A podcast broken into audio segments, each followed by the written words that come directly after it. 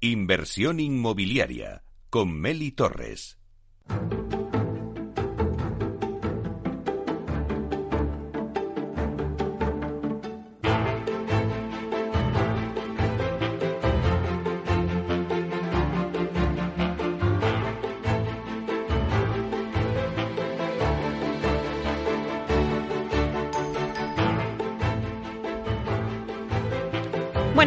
Seguimos ahora con una entrevista. Eh, vamos a hablar de urbanismo y aunque no sabemos las consecuencias que tendrá en su totalidad esta pandemia por el COVID, que estamos también padeciendo, pero algo es seguro y es que nuestras casas deben seguir un diseño diferente y nuestros lugares de trabajo, los sitios de reunión, los espacios públicos.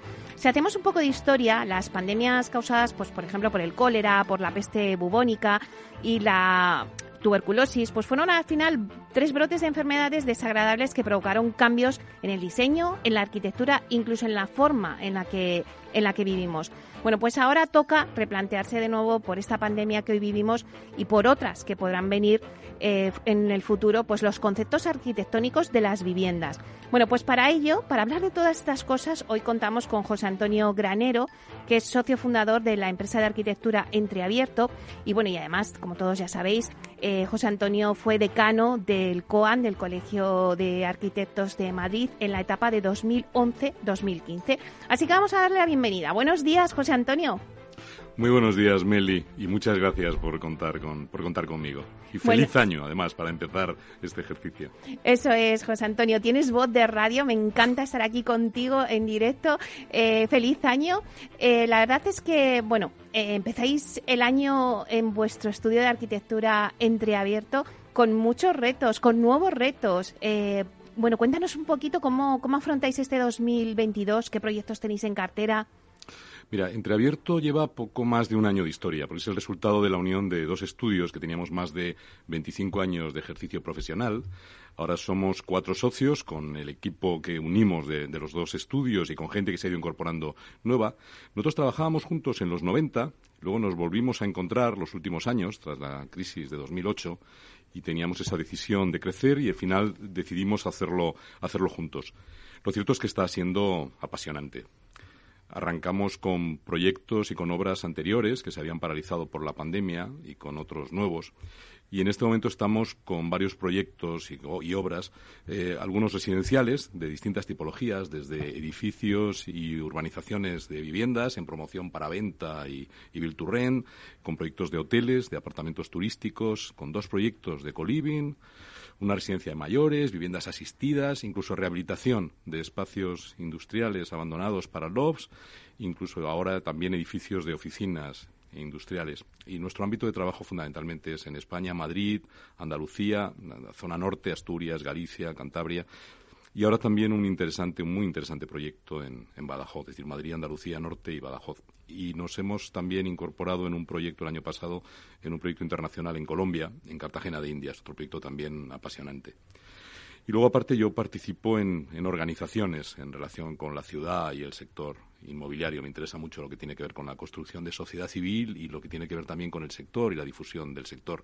En ese sentido, estar en este programa y contigo mm, me hace especial ilusión porque me parece que es muy importante que haya, que haya voces que podamos hablar de este tema. Yo estoy también en el Consejo de Madrid Open City, en el que tratamos la internacionalización de Madrid y presido el comité rector del Instituto de Estudios Inmobiliarios Financieros, una institución que junto en una alianza con la Cámara de Comercio desarrollamos programas de formación inmobiliaria especializada y de alto y de alto nivel y donde el comité rector es un think tank que trabaja en la preparación de los programas y también en aportar ideas en, el debate sobre lo que es el marco regulatorio y el futuro del sector. ¿Cómo afrontamos este año? Bueno, pues yo creo que es un año muy interesante. Trabajamos con clientes de muy diferente tipo, desde grandes promotoras y cotizadas a clientes más boutique que buscan un estudio con un trato muy personalizado, que quieren ese compromiso directo con alguno de los cuatro socios y con un equipo que, pues, que una experiencia y juventud, pero que al final aporta mucha, mucho rigor, eh, responsabilidad, eficacia, creatividad. Bueno, confianza, que es lo que al final caracteriza a los servicios profesionales, ¿no? Y es lo que tratamos de hacer de, de entreabierto. Con lo cual, un año que creemos que puede ser apasionante, con, con muchos cambios y con muchas iniciativas también desde las administraciones y con un sector en pleno, en pleno dinamismo. O sea que muy interesante. Eh, José Antonio, nos has contado que tenéis mm, en cartera varios proyectos. Eh, nos hablas de proyectos eh, de coliving, de hoteles. pero, ¿cuál sería o cuál va a ser el producto estrella de 2022? Quizá coliving, quizá hotelero yo creo que sin duda va a haber va a haber proyectos eh, de hoteles, pero fíjate, yo si tuviéramos que hablar de cuál va a ser el reto, no ya no ya de 2022, sino de los próximos años, yo creo que hay dos muy importantes. Aparte de todos los que hablamos de esas nuevas tipologías, yo creo que hay dos fundamentales y tienen que ver uno con el suelo, es decir, yo creo que es el momento de generar también nuevas estrategias en el mercado de suelo. Es insostenible que el precio del suelo eh, imposibilite el acceso a la primera vivienda de nuestros de nuestros jóvenes y por otro lado lo que tiene que ver con la regeneración urbana. Es decir, necesitamos actuar sobre la ciudad construida. Seguro que a lo largo de la, de la entrevista podemos tratar ese tema, ese tema en detalle, pero yo creo que es otro de los elementos fundamentales. Es decir, regeneración urbana, proyectos de rehabilitación y regeneración de barrios y de entornos, de lo que es rehabilitación masiva y no solo energética, sino también del, espacio público, del paisaje urbano, equipamientos, grandes equipamientos. Y claro, cuando hablamos de hoteles, no, son, no, es solo hoteles de nueva planta, sino que vamos a tener que trabajar mucho sobre hoteles existentes en los que va a haber que intervenir. la pandemia nos ha traído muchas cosas y algunas sin duda serán, serán positivas, que es como hemos tomado conciencia de la importancia del entorno construido, ¿no? de los espacios donde vivimos. ¿Cómo puede la arquitectura mejorar la vida de las personas después de vivir, bueno, y estar viviendo esta pandemia? ¿Es necesario un cambio, un nuevo sistema de pensamiento a corto, medio y largo plazo? Pero por parte tanto de los arquitectos, de los políticos, de la sociedad en general, para repensar y reconcebir unas nuevas tipologías de viviendas que sean capaces de asumir estos cambios. Mira, déjame que te hable primero de, eso que me decías al principio, de cómo puede la arquitectura mejorar la vida de las, personas. la arquitectura es la responsable de proyectar y construir al final el escenario de nuestras vidas, nuestras casas, nuestras oficinas, nuestros espacios de ocio, nuestras escuelas, hospitales, pero también de, la ciudad, del, entorno construido. Con la pandemia hemos hablado mucho en muchos debates de la vivienda post-COVID y de la ciudad post-COVID. Realmente de lo que hablábamos era de la vivienda de calidad y de la ciudad de calidad hablábamos de, valores porque eh, la pandemia lo que, ha, lo que sobre todo ha supuesto es que nos ha hecho como decía antes, ¿no? conscientes de la importancia del entorno construido y además ha puesto la salud y la responsabilidad medioambiental, es decir, lo que tiene que ver también con la energía, en el centro de nuestros proyectos. Lo mismo que la relación con la naturaleza. Nos hemos dado cuenta de la importancia, fíjate, el tema de las terrazas, ¿no? De repente, mm. yo en el año 2011 escribía un artículo que se llamaba Un Madrid de terrazas, hace 10 años, y hablaba de la importancia de las terrazas, no solo de las terrazas de las cafeterías y restaurantes en el espacio público, decir, como en París, en Milán, en Ámsterdam, en Copenhague, te encontrabas terrazas maravillosas en el espacio público y sin embargo en Madrid eh, apenas existían o no eran de calidad, tenían, incluso banalizaban el espacio, ¿no? Y lo, ahora de repente esto se ha convertido en relevante y lo segundo eran las terrazas en las viviendas, ¿no? Pero no solo en las viviendas, incluso en las oficinas. Esa relación con el espacio, hmm. con, la, con, la, con la renaturalización del espacio construido. Fíjate incluso hasta las escaleras como elemento de salud. O sea, llegamos a construir escaleras eh, ocultas, escondidas y tal, porque los ascensores, y de repente nos hemos dado cuenta que las escaleras son un elemento de salud y que una escalera iluminada, ventilada, agradable, eh, cómoda, mm. subir dos, tres, eh, tres plantas y bajar dos, tres plantas al día es un elemento de salud y tenemos que volver a cuidar esas, esas escaleras. Bueno, pues nos hemos dado cuenta de, de, eso, de cómo el entorno construido nos hace vivir además de determinada manera y también de la importancia de la vida en común, de las relaciones. durante la pandemia hemos sometido a nuestras casas a un estrés importante, ¿no? Nuestras casas se han convertido no solo en el hogar, sino en escuela, en, oficina, en restaurante, en gimnasio, en plató de televisión. es decir, era una cosa tremenda. Bueno, pues lo que nos hemos dado cuenta es la importancia de la necesidad de que, de que nuestro espacio se pueda adaptar a determinados usos y sobre todo tenga flexibilidad también a lo largo del tiempo. En nuestra vida no es la misma cuando tenemos, lo hablábamos antes, ¿no? cuando tenemos niños pequeños, cuando hmm. es una familia, pero hay distintos tipos de, de familia, de convivencia, de bueno, todo eso nos tenemos que adaptar y el, reto de la arquitectura, desde luego, es conseguir eso, conseguir esas viviendas eh, que por un lado sean asequibles, que permitan el acceso de los jóvenes a la primera vivienda, hacerlas con calidad y con un coste razonable, pero sobre todo también hacer viviendas más flexibles y nuevas tipologías que se adapten a, un mundo cambiante. Pero tienen que ser responsables con el impacto medioambiental que tiene la, edificación, tanto en reducción de consumos, descarbonización, renaturalización. Al final se trata de calidad. Eh, y lo mismo en la ciudad, ¿no? lo mismo en el, en el paisaje, en el paisaje urbano.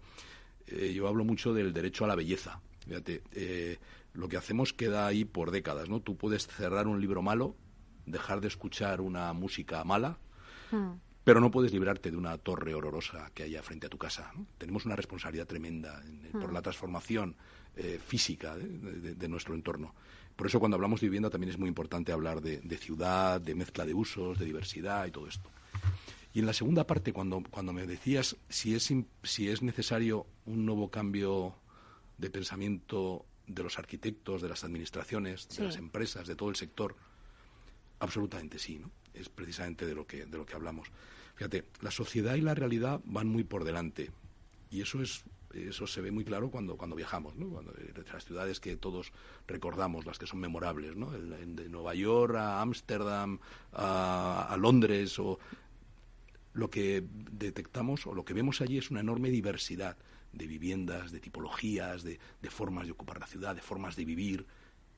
Y sin embargo, en, España, pero eso, en, lugares de, de, vida, de trabajo, de ocio, y sin embargo, en España nos encontramos un, modelo de, urbanismo extraordinariamente, extraordinariamente rígido. Entonces, para responder a los nuevos modelos de familia y de convivencia, la movilidad laboral, el teletrabajo, todo esto, eh, necesitamos que, desde luego, desde el mundo privado, desde la intervención de los agentes privados y desde la Administración, repensemos esto. Y para eso va a ser necesario un nuevo urbanismo, sin ninguna duda. Eh, claro, me decías, un nuevo urbanismo, o sea, que, eh, no son válidas las teorías y diseños del urbanismo actual, habría que cambiarlos radicalmente, empezar de cero. ¿O dónde está el reto al que se tiene que enfrentar el urbanismo? Mira, fíjate, eh, el urbanismo es una disciplina, durante muchos años, decir que te dedicabas al, que estabas en el sector inmobiliario o en el mundo del urbanismo, eh, desde luego desde 2008 había una época en la que casi era mejor decir que eras traficante de armas, ¿no? Que, que te dedicabas a esto. El urbanismo estaba ligado a la corrupción, era una cosa terrible cuando el urbanismo realmente, la historia del urbanismo viene de efectivamente, lo decías al principio, ¿no? Cuando decías cómo las pandemias han modificado, modificaron nuestras ciudades, eh, generaron arquitecturas saludables, empezamos a hablar de orientación, ventilación, de las viviendas, de, de bueno, todo eso eh, era el urbanismo y los equipamientos, generar parques, espacios, plazas, calles. Sin embargo, hemos llegado a banalizar esto y eh, el urbanismo al que nos enfrentamos en España es un urbanismo extraordinariamente rígido que sobre todo tiene una componente estrictamente legal, de control, es decir, pensar que quien va a desarrollar algo es culpable de entrada, y entonces hay que eh, fijar estrictamente la edificabilidad, el control de la plusvalía, es decir, que no se gane más dinero del que, o que no, edificabilidad, plusvalía, control de usos. esa, rigidez absoluta no tiene nada que ver con el mundo, con el mundo que vivimos. Eh, lo que vamos a vivir es que es impredecible. Entonces, no se trata solo de la calidad de la edificación o del espacio y del paisaje urbano, ¿no? cuando, cuando ese urbanismo solo trata aspectos legales de control de daños casi. Es curioso, pero fíjate, el, año pasado estábamos trabajando en un proyecto de una, de una estación de servicio en Madrid, una gasolinera en Madrid, que eh, se trataba de eh, cambiarla, adaptarla a un nuevo de, una manera mucho más eficiente, pero sobre todo generar un espacio urbano de mucha mayor calidad, porque lo que tenía alrededor, lo que tiene alrededor son un taller, un impacto terrible en todo el entorno residencial que tiene alrededor. Bueno, pues eso eh, requería una modificación, te pongo este ejemplo muy claro, eso requería una modificación de plan general. Bueno, pues la modificación de plan general no, es, no era viable porque el jurídico que tiene que hacer ese informe no entiende que sea de interés público la mejora de calidad del paisaje urbano. Es decir, que el daño que hacen esos talleres eh, que contaminan, que ensucian y que además generan ruido y contaminación de todo tipo en un entorno residencial, eliminarlos y convertirlo en, en un entorno de viviendas que continúe la calle y que genere un paisaje de mayor belleza, calidad, etcétera, eso no se entiende que es interés público. Claro, pero es por la lectura estrictamente jurídica de un mm. texto legal. Eso no es el urbanismo. El urbanismo es otra cosa. El urbanismo anglosajón, el que vemos en, Estados Unidos, o el que vemos en, Reino Unido, o en Alemania, o en Francia, no tiene nada que ver con, este, este, urbanismo.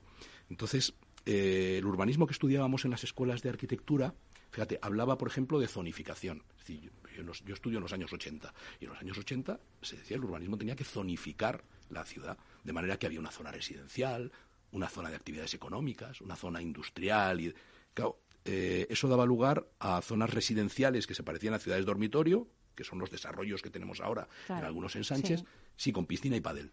Hmm. Pero donde la vida depende del vehículo donde no tienes una vida de comunidad ni una vida de, barrio. Hmm. No hay actividad comercial ni de ocio, o polígonos empresariales o industriales que están vacíos durante la noche y los fines de semana, y eso tiene un enorme coste de recursos.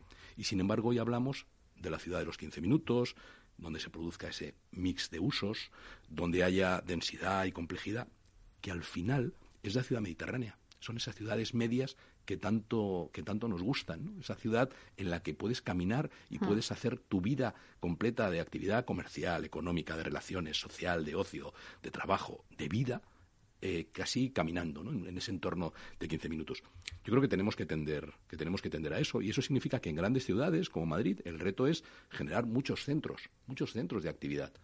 eso tiene que ver con lo que decíamos antes, con la regeneración urbana, con cómo vamos a intervenir en la, en la ciudad construida, y qué vamos a hacer en los nuevos desarrollos, cómo nos planteamos los nuevos desarrollos. Pero yo sí creo que tenemos que replantearnos y para eso no hay nada como mirar afuera y mirar los mejores ejemplos, ¿no? Y mirar el, mirar el urbanismo que se hace en países nórdicos o en algunos sitios en, el resto de Europa. tenemos, tenemos mucho que aprender y yo creo que lo que sí tenemos son extraordinarios profesionales y muy buena voluntad y hace falta que las administraciones confíen, confíen en los profesionales. Bueno, ahora con los fondos Next Generation tenemos una oportunidad. Todo el sector habla de que tenemos una, una oportunidad muy importante, ¿no? Para bueno, pues estamos en el año de la sostenibilidad y para hablar eh, de rehabilitación y de regeneración urbana que pueden impulsar estos fondos. Sí, eh, yo creo que efectivamente son una, son una oportunidad extraordinaria. Los fondos se dirigen, en, el caso de, lo que tiene lo que tiene que ver con nuestra actividad, se dirigen a la rehabilitación energética y a la regeneración urbana y tienen tres condiciones fundamentales. Por un lado, el objetivo de la descarbonización y renaturalización, con un foco en la rehabilitación masiva de gran escala y la regeneración urbana. Primer punto, ¿eh? la descarbonización y renaturalización. El segundo punto, deben ser tractores de inversión privada. Es decir, debe haber una compatibilidad de una inversión pública que puede estar en el entorno del 20 al 30% de la inversión y dos tercios tienen que ser de inversión privada. Es decir, han de movilizar inversión privada. Y tercero, deben ir acompañados de cambios regulatorios. Pero estas son cosas que se fijan desde Bruselas. Es decir, hace un año y medio, un grupo de profesionales, arquitectos, ingenieros, jurídicos, financieros, gente del mundo de la energía y del mundo de asuntos públicos, nos reunimos eh, y, fundamos una asociación hace año y medio. Fundamos una asociación que se llama Agrega, que es una agencia para la rehabilitación energética y la regeneración urbana mediante la generación de alianzas. Desde el inicio entendimos que, la regeneración urbana era un sector nuevo en España. Nos fuimos a Bruselas, hablamos directamente con quién iba a lanzar esos fondos en NextGen y cómo se iban a, cuáles eran los objetivos y cómo se iban a distribuir. Y entonces eh, incorporamos, entendimos que la colaboración público-privada era fundamental, e incorporamos grandes empresas patrocinadoras junto a promotoras y fondos de inversión privada y nos pusimos, en lugar de generar debate sobre qué es lo que habría que hacer, que es lo que nos pasa muchas veces, que mm. somos capaces de contar todo lo que habría que hacer, nos pusimos a trabajar y a enfrentarnos con el problema. Arrancamos con proyectos piloto, dos proyectos piloto extraordinarios gracias al apoyo del Ayuntamiento de Madrid y del área de Gobierno y Desarrollo Urbano de Mariano Fuentes, Arrancamos con dos proyectos piloto muy diferentes y muy interesantes que hemos desarrollado y que nos han permitido conocer cuáles son las barreras y cuáles son los problemas y oportunidades de esos desarrollos, donde hay una capacidad de inversión privada muy importante. Y claro, con esos proyectos ahora lo que estamos es eso mismo tratando de hacerlo en otros ayuntamientos y siempre con apoyo de empresas, acompañados de empresas privadas, desde empresas de la industria de la construcción, que son patrocinadoras de Agrega, a eh, fondos y promotoras que lo que tienen es y, a gente y que quieren ser la figura del agente rehabilitador para participar en esos en esos proyectos. Pero ese va a ser el futuro o ese va a ser en buena medida mm, buena parte del futuro del, del sector de ese nuevo sector que es la regeneración urbana y que tiene que ver con ese enorme compromiso del cambio de un marco regulatorio que posibilite que los desarrollos se hagan con agilidad y con eficacia y podamos disponer de suelo para vivienda asequible a un precio razonable. Es decir, el problema del precio del suelo sea, tenemos dos problemas fundamentales. Uno es el precio del suelo y otro es el tema de los costes de construcción y la falta de mano de obra. Y son dos temas que tenemos que atajar cuando nuestro sector, el sector inmobiliario, es el sector que moviliza eh, mayor inversión, eh, mayor empleo, pero sobre todo es más relevante a la hora del, confort y la calidad de vida de las personas. José Antonio, nos quedan unos minutos, pero no nos podemos despedir sin que me des esa visión tuya de cómo se podrán visualizar nuestras futuras ciudades. ¿Cómo las podremos visualizar?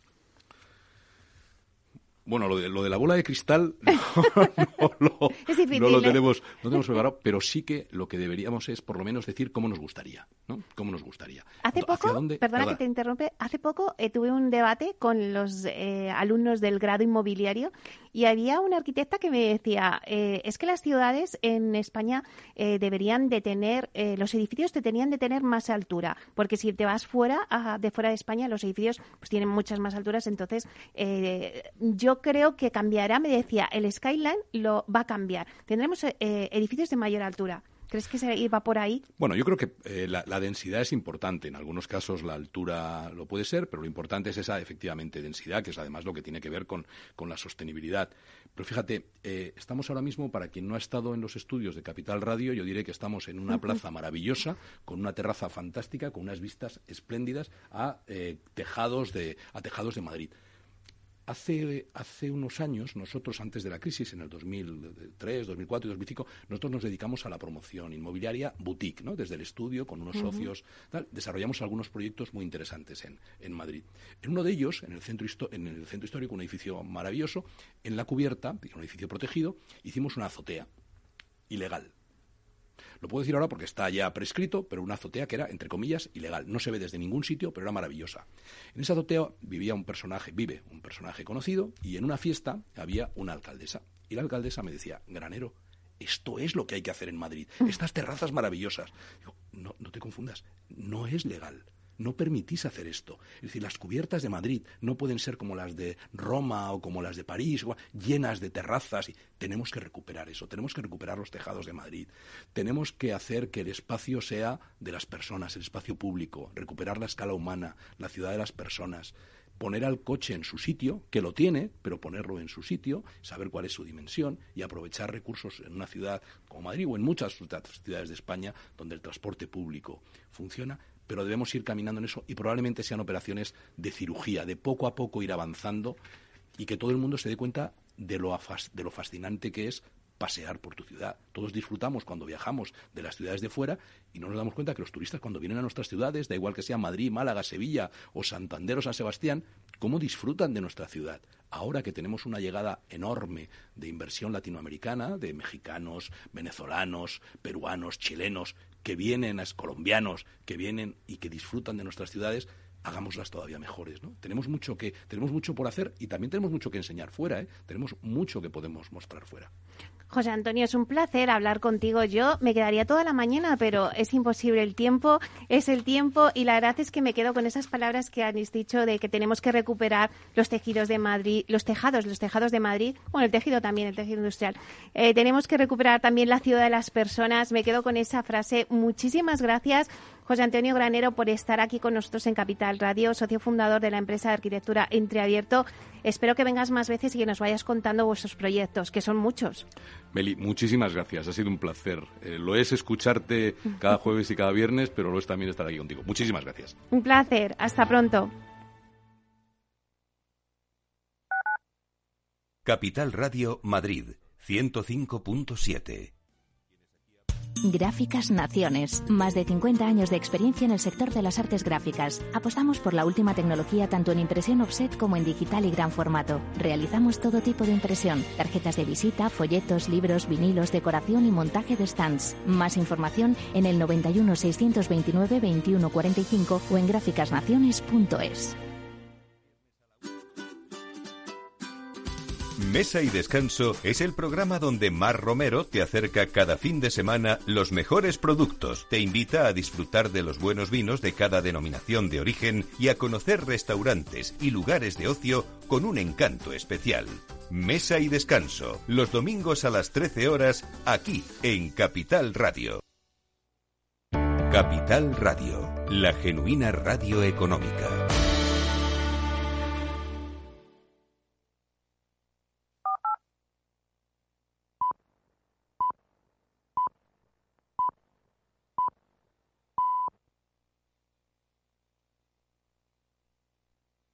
Capital Radio existe para ayudar a las personas a formarse y conocer la verdad de la economía. Los valores que Capital Radio defiende son la verdad, la libertad y la responsabilidad. Capital Radio es una empresa independiente que no se identifica con ideologías políticas. Capital Radio está aquí para ayudar a las empresas a comunicar cómo crean valor. Capital Radio apuesta por empresas sostenibles, transparentes y comprometidas con la sociedad. ¿Y tú? ¿También quieres trabajar por un mundo mejor? Aquí tienes tu sintonía.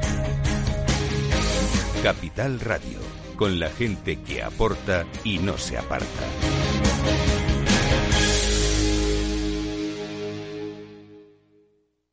Inversión inmobiliaria con Meli Torres.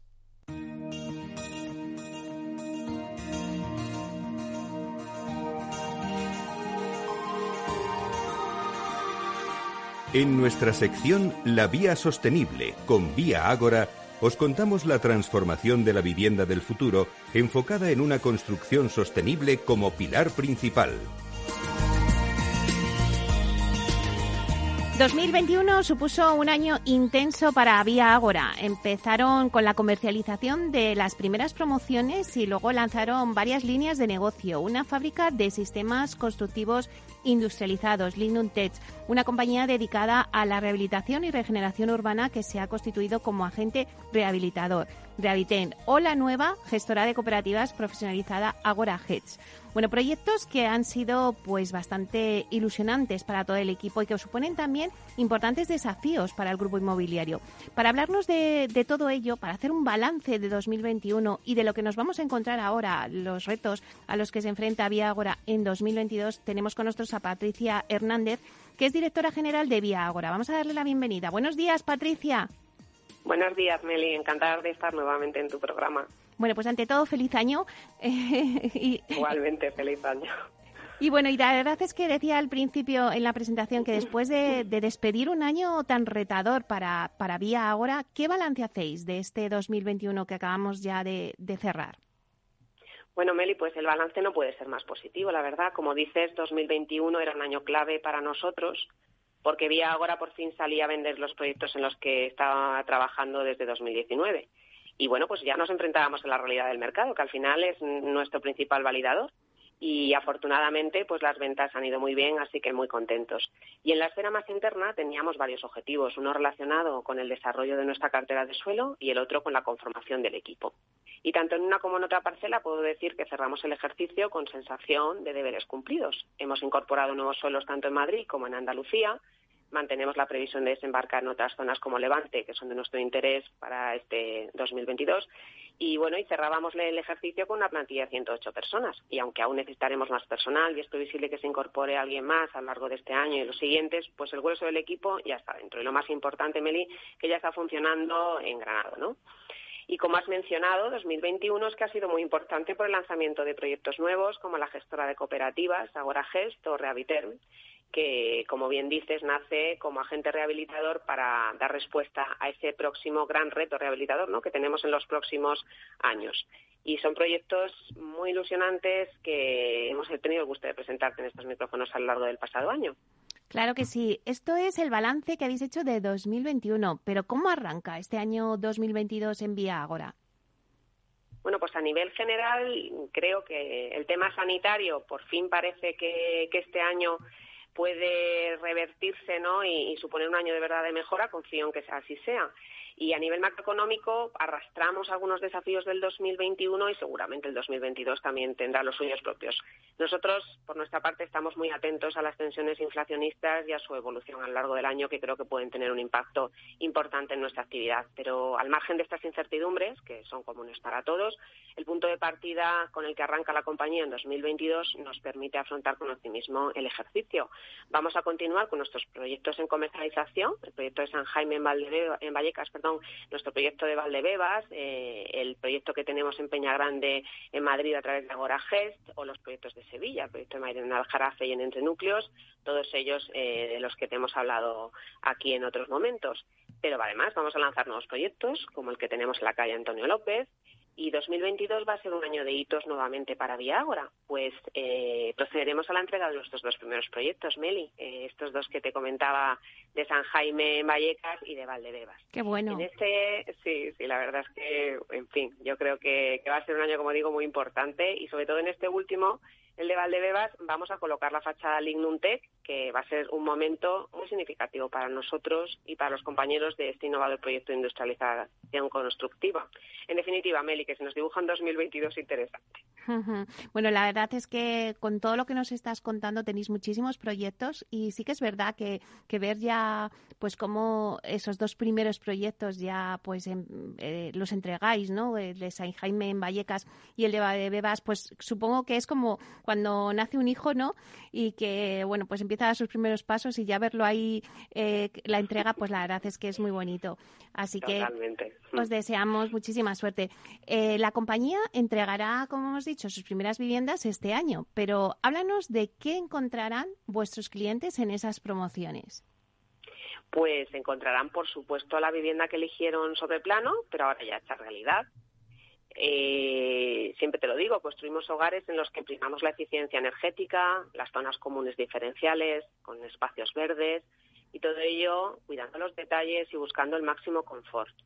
Y al final nuestra principal aspiración es que se sientan satisfechos con su casa, que cuando estén instalados y viviendo en ella sientan que todo ese rollo que les hemos contado de la eficiencia energética y de la sostenibilidad, pues que se traduce en algo tangible y que al final sienten que viven en una casa confortable que les produce satisfacción. Y ahora, como antes nos decías, está apostando por tener una cartera de suelo importante a medio y largo plazo. ¿Qué objetivos os habéis planteado? Bueno, nosotros ahora mismo tenemos ya una cartera de suelo en desarrollo para proyectos propios de casi 2.000 viviendas y queremos seguir diversificando geográficamente y ampliar nuestra presencia eh, a otros ámbitos, otros desarrollos interesantes y que consideremos que son de futuro. Para nosotros es una fuente de obtención de materia prima, pero no solo es eso, es una línea de negocio en sí misma y a través de la cual desarrollamos suelo para terceros pero no somos un mero gestor, sino que tenemos una participación propia y yo creo que esto garantiza una alineación de intereses total. Y además es que hemos comprobado que aportamos mucho valor a estas carteras porque desarrollamos una gestión muy activa de los suelos y bueno, pues en 2022 vamos a trabajar para ampliar estas alianzas en suelo tanto a medio como a largo plazo. Como has apuntado, la sostenibilidad y la innovación forman parte del ADN de Vía Agora. ¿Qué avances habéis implementado en estos terrenos? Pues justo antes de finalizar el año publicamos nuestra política de sostenibilidad que presentamos en tu espacio, como recordarás, y también publicamos la política de innovación. Son dos hitos importantes de la compañía que ponen de relieve nuestro firme compromiso, uno, por seguir avanzando en sostenibilidad no solamente de nuestros proyectos, sino también a nivel corporativo. Y luego, en segundo lugar, porque creemos que es la manera de afianzar las bases para la generación constante de ideas y, es que es de estas ideas de las que surgen las iniciativas novedosas, a nivel técnico, a nivel organizativo, a nivel sectorial. Y ambas políticas las hemos ido elaborando en paralelo y durante el proceso hemos tratado de separar aquellos aspectos que, eh, aspectos perdón, que afectan a una o a otra, intentando ser exhaustivos, pero a la vez intentando evitar ser repetitivos o difusos. Y bueno, lo que pretendemos, Meli, es tener un libro de políticas que sirva para definir y declarar cuál es el carácter de nuestra organización. Desde luego que, Patricia Vía ahora lleva eh, en su ADN la innovación. Y la verdad es que el año pasado presentasteis una revolución en el sector inmobiliario con la introducción de los exoesqueletos. ¿Cuáles son los próximos pasos? Pues efectivamente, eh, el año pasado presentamos eh, esta innovación eh, dentro de nuestro sector y ahora mismo hemos estado, bueno, y a lo largo del año, ¿no? Desde esa presentación hasta, hasta este momento, pues eh, estamos trabajando en analizar los distintos puestos de trabajo con el objetivo de poder adaptar esos exoesqueletos a la casuística de cada una de las labores que se realizan en la obra o en la fábrica.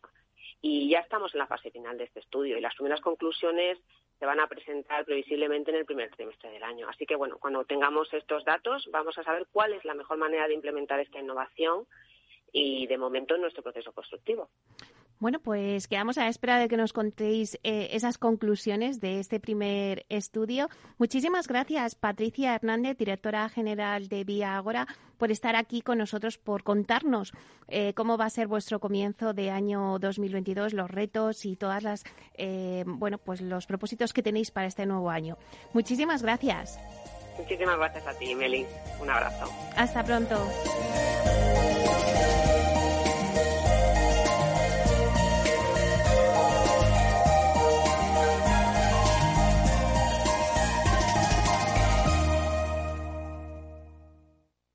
Inversión inmobiliaria y Proptech con Urbanitae, un espacio donde descubriremos las nuevas claves financieras que están cambiando el sector inmobiliario gracias a la transformación digital.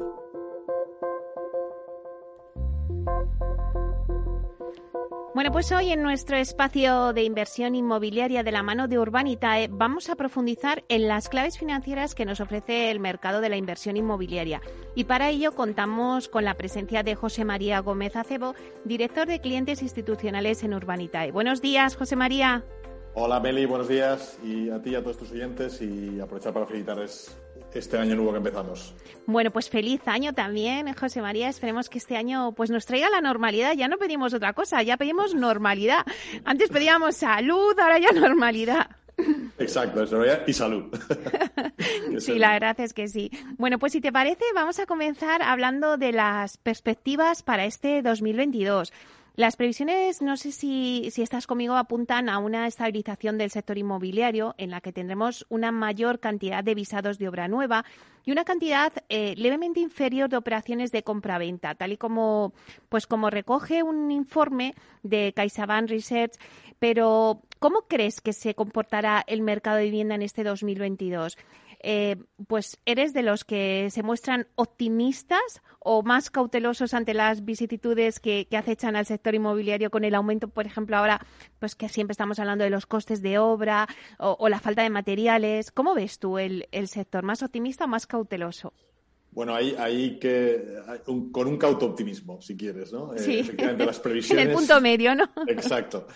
Las previsiones dicen que efectivamente que en 2002 nos vamos a quedar en términos de operaciones un poco por debajo de las que hemos hecho en 2021, que fueron en torno a 545.000. Pero también tienes que tener en cuenta que las cifras del año pasado estaban un poco infladas por todas las operaciones que habían quedado embalsadas durante 2020 a causa del COVID y que se fueron recuperando en 2021. Es decir, que la cifra de medio millón de operaciones para 2022 que estamos apuntando, yo creo que, es, que es, invita al optimismo. Y, además nos vamos acercando al volumen de obra nueva que el mercado está demandando. Creemos que se llegarán en torno a las 110.000 licencias. Y luego los precios a los que tú haces referencia, porque es verdad que hay un incremento de costes ligado a los cuellos de botella en la cadena de suministro. Eh, nosotros estamos esperando un encarecimiento en torno al 4%. Eh, es verdad que la inflación está hablando fuerte, pero los expertos coinciden que probablemente sea más bien temporal y que volvamos a, cifras más normales en uno o dos años. Eh, pero es verdad que los precios esperamos que sí, que suban en torno a ese 4% que te comentaba. Y lo que sí que veremos es un crecimiento moderado y sostenible de la demanda de vivienda nueva. Es verdad que eh, lo que estamos viendo es una brecha cada vez mayor entre los precios de vivienda nueva y la usada y probablemente eh, las estimaciones que hace Prince Rail Estate es que estemos en torno a un 34% más de precios en vivienda nueva que en vivienda usada. En parte por ese crecimiento de los costes de construcción que estamos estimando que va a estar en torno al 12% anual, una cifra bastante alta. Y pese a todas estas amenazas, nosotros creemos que la obra nueva va a seguir comportándose muy bien y los factores que la van a seguir impulsando va a ser la recuperación económica, en los que los tipos de interés van a permanecer bajos a pesar de la inflación, la falta de solares disponibles y luego al final, quieras que no, esta pandemia lo que ha traído es un cambio de hábitos y nuevas prioridades a la de los compradores que están buscando una tipología de vivienda distinta. Eh, esa es nuestra previsión. Bueno, está claro que, que, el producto estrella ya del 2021 fue la vivienda la vivienda en general, pero la vivienda de obra nueva y también lo seguirá en el 2022. Porque la realidad es que los españoles, no sé si estás conmigo, José María, pero los españoles seguimos destinando buena parte de nuestros ahorros al ladrillo. Y, y bueno, y se está viendo que hay mucho apetito inversor hacia los activos inmobiliarios. Eh, según unos datos que tengo aquí del Banco de España, las inversiones inmobiliarias en 2022 dice que continuarán, ya que el sector eh, con una rentabilidad anual del 7% es considerado un activo mucho más rentable que otras acciones financieras. Eh, bueno, pues ya que hablamos contigo, que eres el experto, ¿dónde será mejor invertir en este nuevo año? Bueno, la, pregunta de dónde se puede invertir se presta a hablar de todo el universo de productos de inversión, pero yo creo que en tu casa, por tu casa pasan expertos más cualificados que yo para dar su opinión. Así que si te parece me voy a centrar en el activo inmobiliario. Sí. Que por otra parte yo creo que tiene que seguir siendo parte de cualquier cartera de inversión bien diversificada. Es verdad que estamos en un entorno fuertemente inflacionario. Ayer mismo salió el dato de la inflación en Estados Unidos, que fue del 7%, que es el nivel más alto en 40 años. Y aunque la mayor parte de los expertos consideran que es un fenómeno transitorio y derivado del efecto COVID sobre la cadena de suministros, no se debe olvidar que hay una política expansiva de los bancos centrales que también ha tenido un impacto muy fuerte sobre la inflación. Y desde luego, durante 2022 esperamos que la inflación siga con cifras muy altas. ¿Y qué pasa? Que el inmobiliario tiene la peculiaridad de que el suelo no se puede fabricar y es el que hay y por tanto su valor se preserva en el tiempo porque no hay sustitutivo. Es decir, la inversión inmobiliaria preserva valor contra el incremento inflacionario y funciona muy bien como protección de los ahorros contra esa inflación que tenemos aquí y que va a seguir todavía un tiempo con nosotros. Yo para este año, eh, como tú decías, seguimos apostando por el residencial y el logístico como productos más interesantes. Eh, y luego, de forma más selectiva, eh, temas de comercial y oficinas. Comercial zona prime, oficinas con buen inquilino de calidad, porque entendemos que todo el proceso de trabajo en casa, de, de su ubicación, va a tener un cierto efecto de retroceso y volveremos a tener las oficinas en zonas prime como atractivo, activo atractivo de inversión. Eh, al final, el mantenimiento, el, inmobiliario tiene una ventaja, que es que es un activo fuertemente apalancable.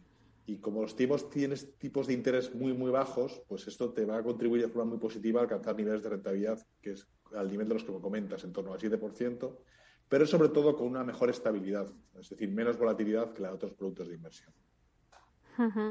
Eh, bueno, eh, por otra parte, mm, eh, yo creo que también hay activos como una parte preferidos ¿no? por los inversores que se suelen enfocar más hacia el sector industrial y logístico también por el comportamiento que tuvieron durante la pandemia. Luego también la recuperación del turismo parece dar un nuevo impulso a esa industria hotelera. Por lo menos así lo refleja un informe elaborado por la, por, por, la consultora Colliers, ¿no? España, que apunta que la inversión destinada a este capítulo hotelera casi se triplicará en 2022 y alcanzará los 1.850 millones de euros. Hablamos de estas principales conclusiones de este, de este informe, pero José María, ¿crees que los productos, em, pues como estábamos diciendo, los preferidos por los inversores, se van a, seguir dando hacia el industrial, el logístico? Eh, ¿El hotelero se recuperará? Efectivamente, sí, el industrial y el logístico van a seguir estando. Eh, hay proyectos muy interesantes en curso y va a seguir atrayendo flujo de inversión porque están funcionando muy bien. Y el hotelero, que es el que estaba un poco rezagado por el tema de la pandemia, evidentemente eh, ha sido el gran damnificado por todo este proceso, toda la industria hotelera. Lo que dice este informe al que hace referencia es que hay mucho proyecto eh, en marcha de construcción o rehabilitación de nuevos hoteles. Y estamos hablando de que solo en España se esperan cifras de 2.850 millones de euros en 2022, más otros 2.267 millones que se irán desplegando para los años siguientes. Es decir, estamos hablando de construcción de casi 300 proyectos de los cuales el 80% son de nueva construcción y siempre predominando lujo y alto valor añadido. Es decir, es una noticia excelente para un sector que ha, que, ha vivido muy mal estos años y está muy penalizado. Es decir, hay de aquí, más allá de 2022, además hay otros comprometidos, además de esos 300 que he citado, otros 101 proyectos más. Es decir, buena salud para el sector y con tres autonomías a la cabeza que serán Canarias, Baleares y Madrid.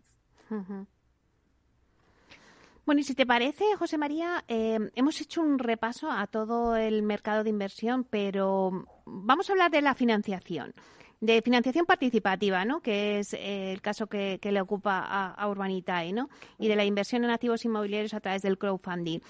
Eh, ¿2022 será también un gran año para la financiación alternativa? Desde el punto de vista de urbanidad, desde luego esperamos que así lo sea. Y ya en el último trimestre de 2021 lo hemos visto. Hemos hecho más de 4 millones de euros al mes, es decir, hemos hecho más de 12 millones financiados en el último trimestre. Y eso que en buena parte de nuestra base inversora no ha podido llegar a invertir porque se completaron la financiación de los proyectos en tiempo muy récord. Es decir, estamos hablando de uno o dos minutos para cubrir el total del ticket de inversión. Y aún así han participado 3.200 inversores en nuestros proyectos. Es decir, la irrupción de la financiación alternativa en España es ya una realidad imparable. Y particularmente en el ámbito inmobiliario, la consolidación de Urbanita como líder del sector, yo creo que puede considerarse ya un hecho. Tiene que ver como que somos cada vez más conocidos y valorados entre promotores e inversores y como las dos partes del negocio acompañan, te contesto a tu, a tu pregunta. Nos hemos propuesto este año alcanzar la cifra de 100 millones de euros financiados en 2022. 100 millones de euros. Es decir, eh, eso lo vamos a conseguir incrementando sobre todo nuestro equipo de originación, porque lo, queremos, lo que no queremos en ningún caso es bajar el nivel de exigencia y análisis.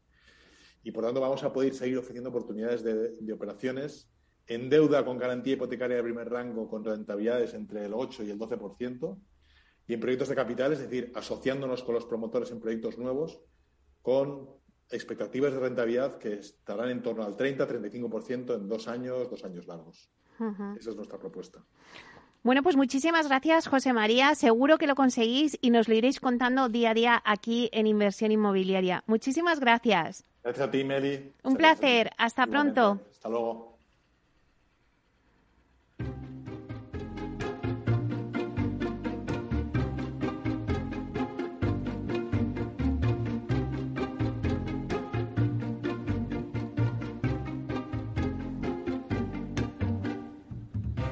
Bueno, pues acabamos de escuchar a, José María que nos daba las claves para invertir en el sector inmobiliario en estos productos.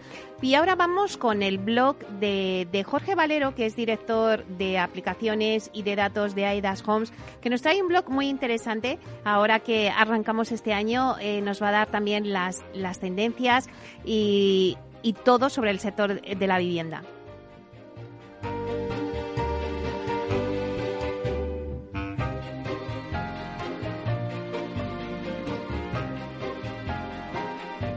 Hola Meli, buenos días. Efectivamente, la pandemia ha impactado con fuerza en la demanda de vivienda y ha conseguido cambiar las prioridades a la hora de buscar una casa. Nos hemos dado cuenta de que necesitamos otro tipo de vivienda, o si estábamos buscando una, es muy probable que ahora queramos otro tipo de casa diferente después de vivir un duro confinamiento domiciliario y ver cómo la posibilidad de teletrabajar ha ganado mucha fuerza, ya sea de forma temporal o incluso definitiva. Teniendo todo esto en cuenta, entre las preguntas que hemos realizado en el observatorio AEDAS Homes a cerca de 4.000 entrevistados, un estudio con el que buscamos entender mejor a la demanda de vivienda, me gustaría destacar una en concreto. ¿Cuáles son ahora los irrenunciables a la hora de elegir una casa? Y quiero poner foco en las dos zonas donde hemos medido una mayor continuidad en el teletrabajo desde el inicio de la pandemia, Madrid y Barcelona, que cuentan con un 38% y un 29% respectivamente de teletrabajadores total o parcialmente frente a menos de un 20% de la media nacional. Los madrileños ahora quieren cambiar de casa porque ha mejorado su situación económica, porque su actual casa se ha quedado pequeña o porque quieren invertir en el sector inmobiliario. A la hora de elegir una casa, se centran en que haya transporte público, que sea una zona tranquila y que tenga sí o sí terraza o jardín. Entre aquellas características a las que nunca renunciarían, destacan dos por encima del resto. Que la casa se encuentre en una buena zona y que tenga un salón y habitaciones grandes. Y es que el teletrabajo ya se nota en el producto que demandan. Los catalanes también desean cambiar de casa porque, principalmente, su situación económica ha mejorado. Su segunda motivación es que quieren cambiar de barrio y el tercero es porque desean una segunda residencia. Además, buscan que la casa esté en una zona tranquila, que tenga terraza o jardín y que la calidad de construcción sea muy alta. ¿Y a qué nunca renunciarían los catalanes? A una cocina grande, a la terraza o jardín, no solo lo buscan, sino que no renuncian a tenerla, y a un salón grande. Haciendo un rápido repaso a los irrenunciables en otras zonas, en la comunidad valenciana y las Islas Canarias ven como imprescindibles la luz natural o buena orientación, un salón y una cocina grandes. En Aragón tampoco renuncian a la luz natural o a un salón grande ni a una buena zona. Los andaluces se mantienen inflexibles en conceptos como la buena orientación de la casa, tener terraza o jardín y también un salón grande. Y los Baleares tampoco renunciarían a la luz natural o a la buena orientación, a la terraza o al jardín, ni a una buena zona. Cerca de año y medio del confinamiento, y ya no hablamos solo de una tendencia pasajera, sino de cambios que, en poco tiempo, han calado profundamente entre la demanda nacional y que parece que han llegado para quedarse al menos un tiempo o para siempre, nunca se sabe.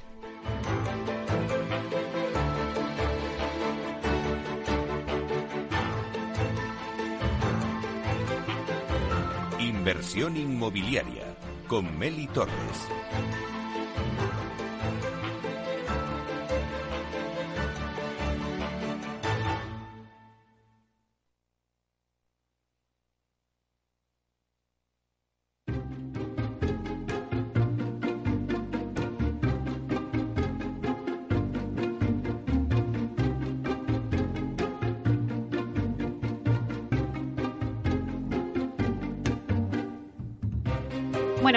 Después del blog de Aidas Homes que nos lo traía Jorge Valero, eh, para hablar un poco de por dónde va a ir la demanda y las tendencias eh, también este año, en el 2022, en el sector inmobiliario, en la vivienda, eh, tenemos ahora, pues nos vamos a ir de viaje, nos vamos a ir de viaje con Expedición Culmia, que vamos a conocer la estrategia del Departamento de Inversión de la compañía. Luego después eh, conectaremos con Visualur, conectaremos con el CEO de Visualur, con Pablo Cereijo, que nos va a contar un poco pues la estrategia que va a tomar su compañía Visualur, que ya sabéis que se centran en digitalizar eh, todo el urbanismo. Y nos va a hablar de algo muy interesante, porque van a dar un paso más allá y van a hablar de blockchain. En el próximo año, en este año, en el 2022, ya vamos a hablar de blockchain con, con Pablo Cereijo. Eh, bueno, luego después eh, tendremos la entrevista con Miguel Ángel Peña, que es consejero delegado de Grupo LAR, y vamos a, a profundizar en qué va a pasar en el sector residencial en el 2022. Eh, bueno, pues al final el Coliving y el Build to Rent son dos productos estrellas que han sido estrellas en el 2021, pero que van a consolidar su presencia en el sector en el 2022. Vamos a hacer un balance de la compañía del grupo LAR eh, durante 2021 y la estrategia de negocio que van a seguir eh, este año en residencial en 2022. Todo esto será en breve. En unos minutos contaremos con todo ello.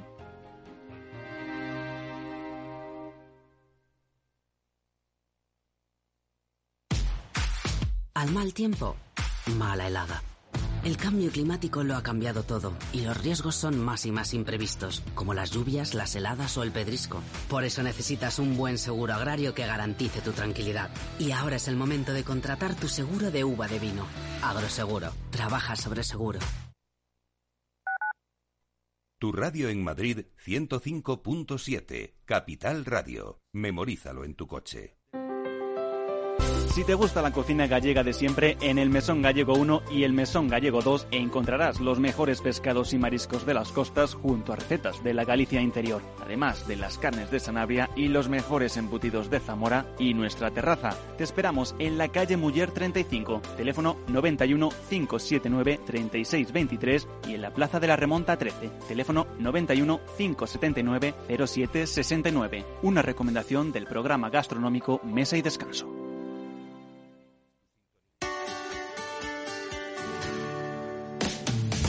Humanos en la Oficina, el programa más divertido y de mayor influencia en el mundo de las organizaciones, con el presentador de mayor audiencia en el mundo del capital humano y speaker internacional Miguel Ángel Pérez Laguna.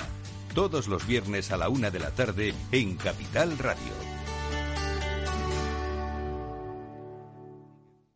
Disfruta de la mejor cocina gallega en Montes de Galicia. Todo un clásico moderno en el barrio de Salamanca. Disfruta de la variada dieta atlántica, de las mejores carnes y pescados tratados con respeto y transparencia y regados con una de las mejores bodegas de la zona. En grupo, en familia o en pareja, Montes de Galicia te ofrece el espacio perfecto en cada ocasión. Esto te estás perdiendo si no escuchas a Luis Vicente Muñoz en Capital, La Bolsa y la Vida. Xavier Ferraz, profesor de ESADE. Europa no lo ha hecho y el problema ahora lo tenemos aquí, ¿eh? porque Europa en este momento no es autónoma en semiconductores. Eso quiere decir que si no nos venden, nos vamos directamente al paleolítico, ¿eh? sin ser alarmistas. No te confundas. Capital, la bolsa y la vida con Luis Vicente Muñoz, el original. Capital Radio. Siente la economía.